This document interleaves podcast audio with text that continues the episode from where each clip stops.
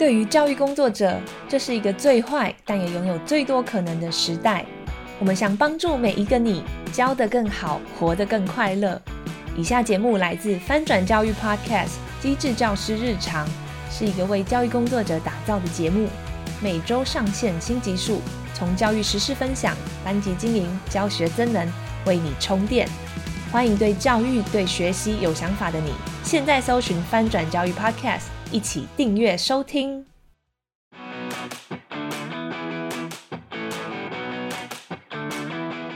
跨界达人走进教学现场，每集为你充电十分钟，让教师生活更 smart。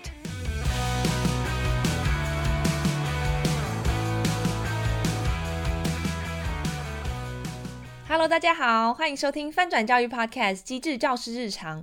我是主持人亲子天下教育创新部记者诗瑜。我们这系列的从心理学看学习，邀请到的客座大来宾是哇塞心理学创办人兼总编辑蔡宇哲博士。每集十分钟的时间，我们用心理学的知识，一起来面对孩子在学习上常遇见的一个痛点。上一集机智教师日常，我们谈到了拖延症，还有如何去改善的方法。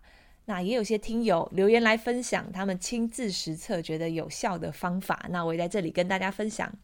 有位李小姐留言说，习惯把自己的截止期限往前定一点，例如要求自己要比表定早两天完成，那预留自己无法完全按预想执行的宽裕期。那如果真的比表定的期限早完成，剩下的时间也可以拿来当检查的时间。哇，看得出来李小姐应该是很自律的人，不只是不能拖，最好要能够提前完成，预留一些时间，以防有状况发生。没错，其实很多时候事情拖超过 deadline 的原因，就是有一些没有预测到的事情会发生，对不对？我觉得这个是教科书等级的好方法。再来，有位林小姐分享了三点哦。第一点，会使用自己的笔记本条列规划未来的行程。第二点，会使用图示或是便条纸提醒小朋友完成自己的事情。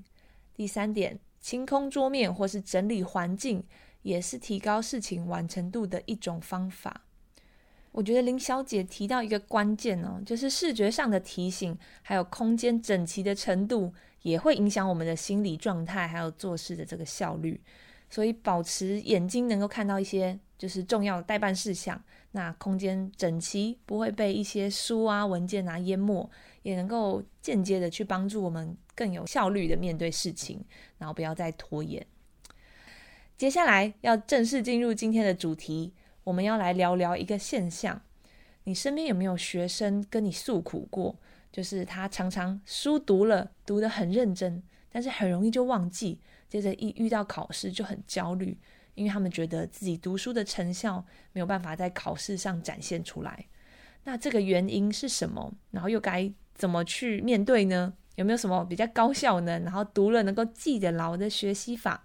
今天我们就来听听蔡宇哲博士给我们的好建议。欢迎蔡宇哲博士。Hello，各位听众朋友，大家好，欢迎收听从心理学看学习，我是宇哲。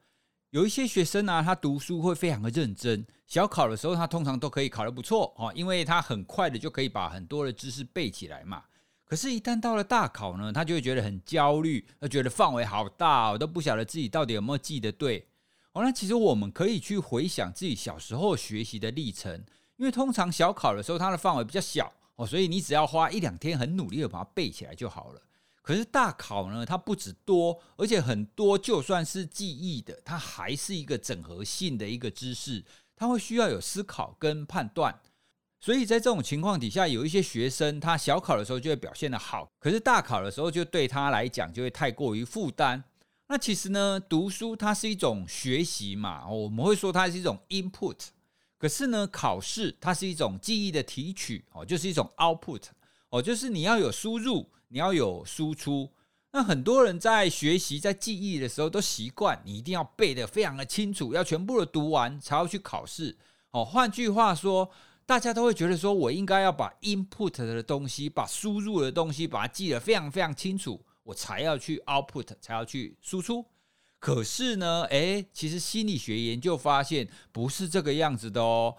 哦，其实我们要一段的去输入，然后接下来很快的去输出，这样子对我们的长期记忆才是有帮助的。好，那有一个研究呢，它其实是把学生分成两组，大家呢都要去看同样一篇的文章，都要很快的把这一篇文章理解而且记下来。那给这些学生呢，一共有二十分钟的时间来学习。第一组的学生呢，在这二十分钟当中啊，他可以重复的、不断的去看，他就要一直读、一直读、一直读、一直背，就像很多学生的学习方法一样嘛。他就在考试前一直读、一直读、拼命的读。可是呢，第二组学生呢，他学习的方法就比较特别，在这二十分钟当中呢，他读五分钟，文章就会被收回去了哦。哦，所以大家可以想象一下，你明明有二十分钟可以读，可是他只给人家看五分钟，诶。好，那只看五分钟，那剩下的十五分钟要干嘛呢？好，那他们就是在剩下的十五分钟，每五分钟就要叫他在一张纸上回想，回想说他刚刚读到了什么。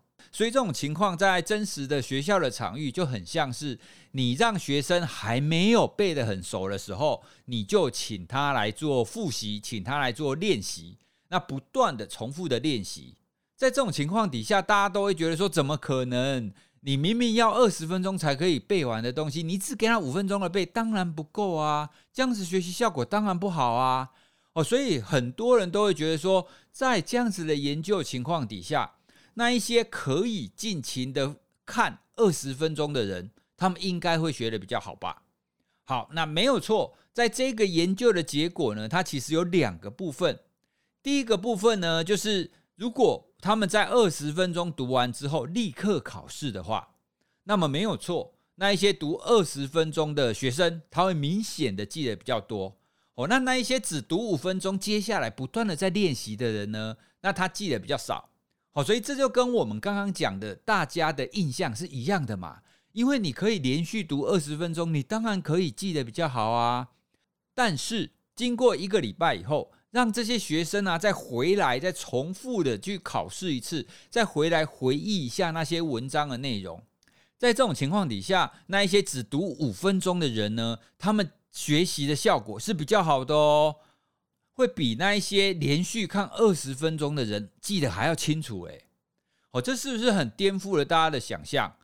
哦，那一些可以看二十分钟的人，居然比那一些只能看五分钟的人记得比较少。所以这个也就是说，如果我们希望知识可以长期停留在我们的脑海当中的话，你除了看着书不断的背、不断的背、不断的背之外，你还要有一定程度的输出。哦，就像我们一刚开始在讲的，你在输入的同时，你也要不断的让自己练习去输出。这样子对我们的大脑来讲，你就会在脑中不断的在整合你的知识。那随着你每一次的输出，你就会进行再一次的输入，哦，所以就很像是你今天把第一个知识放进来你的大脑当中，然后你做一次的整合写出来，那写出来这一次其实也等同于再一次的输入，就再一次的输入在你的脑海当中，可是它是用另外一种截然不同的形式再输入，这样子你的记忆才会好啊。所以呢，在这个研究，我们会知道，就算你是想要让一一个知识、一个文章可以很清楚的、牢牢的记下来的话，你花很多的时间一直在背、一直在背、一直在阅读，这样子效果是不好的。你要花一点时间去阅读、去背之后，接下来你就要花时间去练习，练习完之后再看自己到底有没有写对。哦，就这样不断的输入、输出、输入、输出。哦，透过不断的练习，这样子对学习才会是最好的。所以今天呢，是想要跟大家分享怎么样去背，怎么样去记忆，才会有最好的效果。不过我要提醒大家，这样子的研究在实际操作的时候，是会有一些前提要考量进去的哦。好，比方说像我们刚刚有提到，你不断的让学生练习，这样子他记忆才会好嘛。哦，所以很多老师他会透过考试的方法。哦，因为考试对学生来讲也是一种练习啊，所以很多老师可能会讲说：好，我们要不断的练习，所以我每一节课都让学生考试、考试、考试，那不断的让他考，这样子学习就有帮助。好，那这样看起来好像是这样没有错，不过呢，大家要注意一件事哦，因为学生的角度，他可能会觉得说，老师不断的用考试的成绩来评价我。哦，所以在这种情况底下，如果学生一直认为老师考试的目的是为了要评价我好或不好的话，那这样子学生就会非常有压力，他就会非常的痛苦哦。所以呢，重点就是你需要先让学生理解，理解什么？理解。做这种考试或课堂上的这些练习，是为了要让他们自己知道哪一些懂了，而哪一些不懂，而不是为了要评价他们到底学得好或学得不好，这是不太一样的。哦，那大家也可以回想一下自己学生时代，你是不是也很讨厌老师考试？哦，那为什么会讨厌老师考试呢？主要还是觉得我不希望被老师评价我是一个学得好或学得不好的人。也就是说呢，我们要先让学生去关注学习的过程，而不是学习的这个结果。这样子呢，让学生不断的去做练习，才会有比较好的效果。或者是呢，老师也可以试着用另外一种方法来做自我练习。哦，比方说，我以前用过猜谜法。哦，那猜谜法的概念就是，学生学完一段之后，接下来呢，我会在课堂上用类似竞赛的方法。然后用不同的方式去提问，那这样子学生可能就会觉得说，哇，好像在抢答，或者是他们觉得说，如果我答对的话，他可能可以获得积点，还是什么样之类的。所以呢，就不要用考试这样子的名义，用猜谜这样子的一个名义哦。那这样子操作的好的话，你同样可以达到一个自我练习的效果，而不会有那种考试压力很大的一种情况。那另外呢，也可以推荐学生哦，他们在学习的时候呢，建议他拿一个时钟在旁边，然后呢，让他每隔一段时间，哈，比方说五分钟、十分钟，哦，学了十分钟以后呢，就试着不要看课本，然后就试着再花三分钟写下来，写看看刚刚到底记得了什么，刚刚到底学了什么，哦，那这也是让学生可以做自我练习的一个方法。哦，那同样的要跟学生分享说，这样子学习的效果才会比较好哦。大家可以用刚刚我举的那一个研究来跟学生分享。哦，如果学生可以学会用这种方式来学习的话，那他的记忆也会更持久。好，以上呢就是今天跟大家分享的内容，希望对大家有帮助哦。谢谢蔡宇哲老师的分享。练习就是巩固记忆的重要技巧。那听起来真的要先让孩子多尝试输出、检视成果，才能够知道有没有牢牢的输入跟记在脑袋里哦。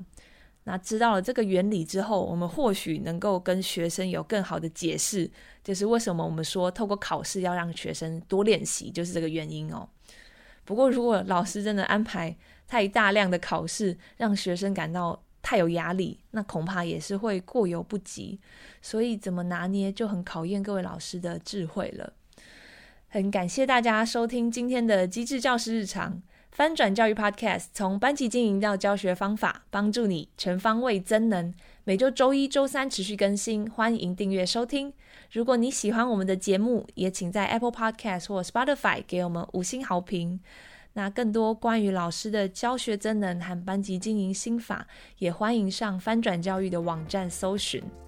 如果你还有各种教学上的心得或困扰，想跟我们交流，请你随时在许愿池留言，我们很期待来读每一则留言。那我们就下次见喽，拜拜。